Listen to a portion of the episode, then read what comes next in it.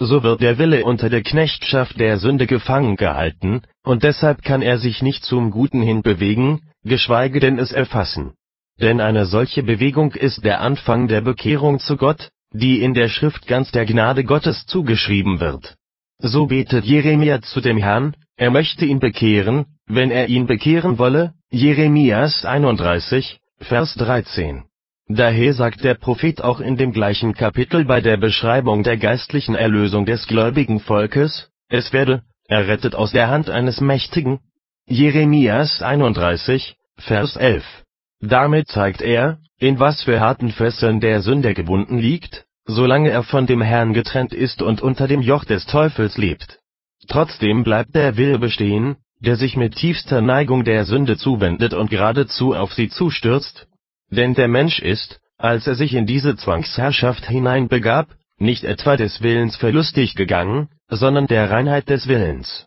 Es ist nicht unangebracht, wenn Bernhard lehrt, das Wollen sei in uns allen da, und dann sagt, aber nur das Wollen des Guten sei ein Fortschreiten, das Wollen des Bösen jedoch ein Gebrechen. So stehe es beim Menschen, einfach zu wollen, bei der verderbten Natur, das Böse zu wollen, und bei der Gnade Recht zu wollen von der Gnade und dem freien Willen. Meine Behauptung nun, der Wille sei jetzt seiner Freiheit beraubt und werde daher notwendig zum Bösen hingezogen oder hingedrängt, finden einige Leute sonderbarerweise hart, obwohl sie nichts Unerweisliches enthält und auch von den alten Kirchenvätern durchaus gebraucht wird. Sie ist aber auch nur denen widerwärtig, die nicht zwischen Notwendigkeit und Zwang unterscheiden können. Aber wenn sie nun einer fragt, ist denn Gott notwendig gut, oder ist der Teufel notwendig böse? Was wollen Sie dann antworten?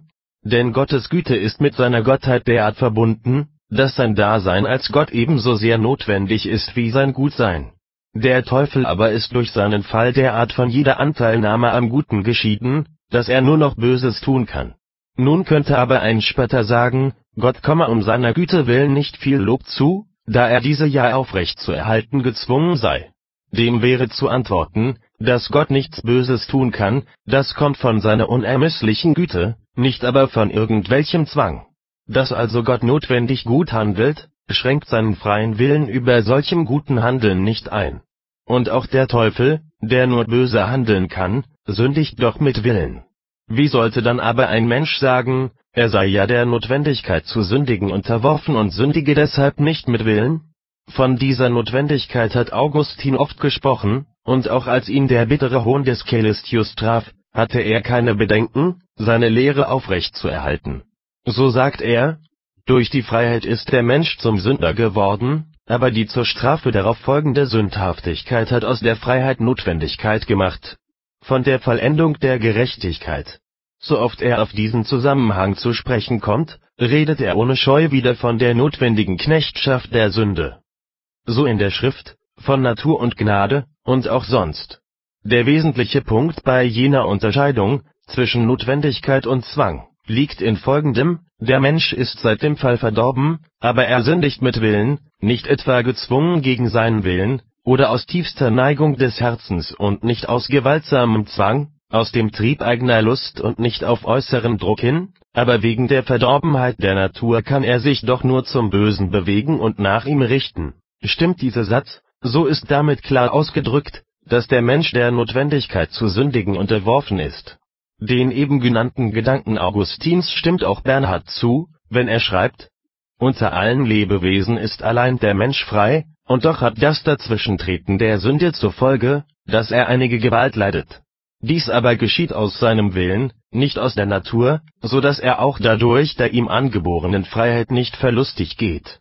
Denn was mit Willen geschieht, ist frei und gleich weiter: So schafft sich der durch die Sünde verderbte Wille auf schlimme und wundersame Weise einer Notwendigkeit. Das geschieht aber so, dass die Notwendigkeit, die ja willentlich ist, nicht etwa dazu dienen kann, den (bösen) Willen zu entschuldigen, und dass andererseits das Vorhandensein des Willens, der ja doch betört ist, die Notwendigkeit nicht ausschließt. Denn diese Notwendigkeit ist sozusagen willentlich. Danach spricht er von einem Joch das uns drücke, dies sei eben das Joch unserer willentlichen Knechtschaft, und deswegen seien wir im Blick auf diese Knechtschaft zu bedauern, im Blick auf den noch immer vorhandenen Willen aber unentschuldbar, habe sich doch der Wille, als er noch frei war, zum Knecht der Sünde gemacht. Und zum Schluss kommt er zu dem Ergebnis, so lebt die Seele auf merkwürdige und verkehrte Weise unter solcher willentlichen und in kläglicher Freiheit eingegangenen Notwendigkeit als Magd und doch als frei, als Magd um der Notwendigkeit willen und als frei um des Willens willen. Und, was noch wundersamer ist, sie ist schuldig, weil sie frei ist, und sie ist Magd, weil sie schuldig ist, und so ist sie eben deshalb Magd, weil sie frei ist. Predigten zum Hohenliede Hieraus wird nun der Leser gewiss erkennen, dass ich mit meiner Behauptung nichts Neues aufbringe, weil der Augustin einst in Übereinstimmung mit allen Frommen das Gleiche gesagt hat und seine Auffassung auch in Mönchsklöstern tausend Jahre hindurch nicht verloren gegangen ist. Petrus Lombardus hat jedoch die Unterscheidung zwischen Notwendigkeit und Zwang nicht machen können und dadurch einem gefährlichen Irrtum Stoff und Anlass gegeben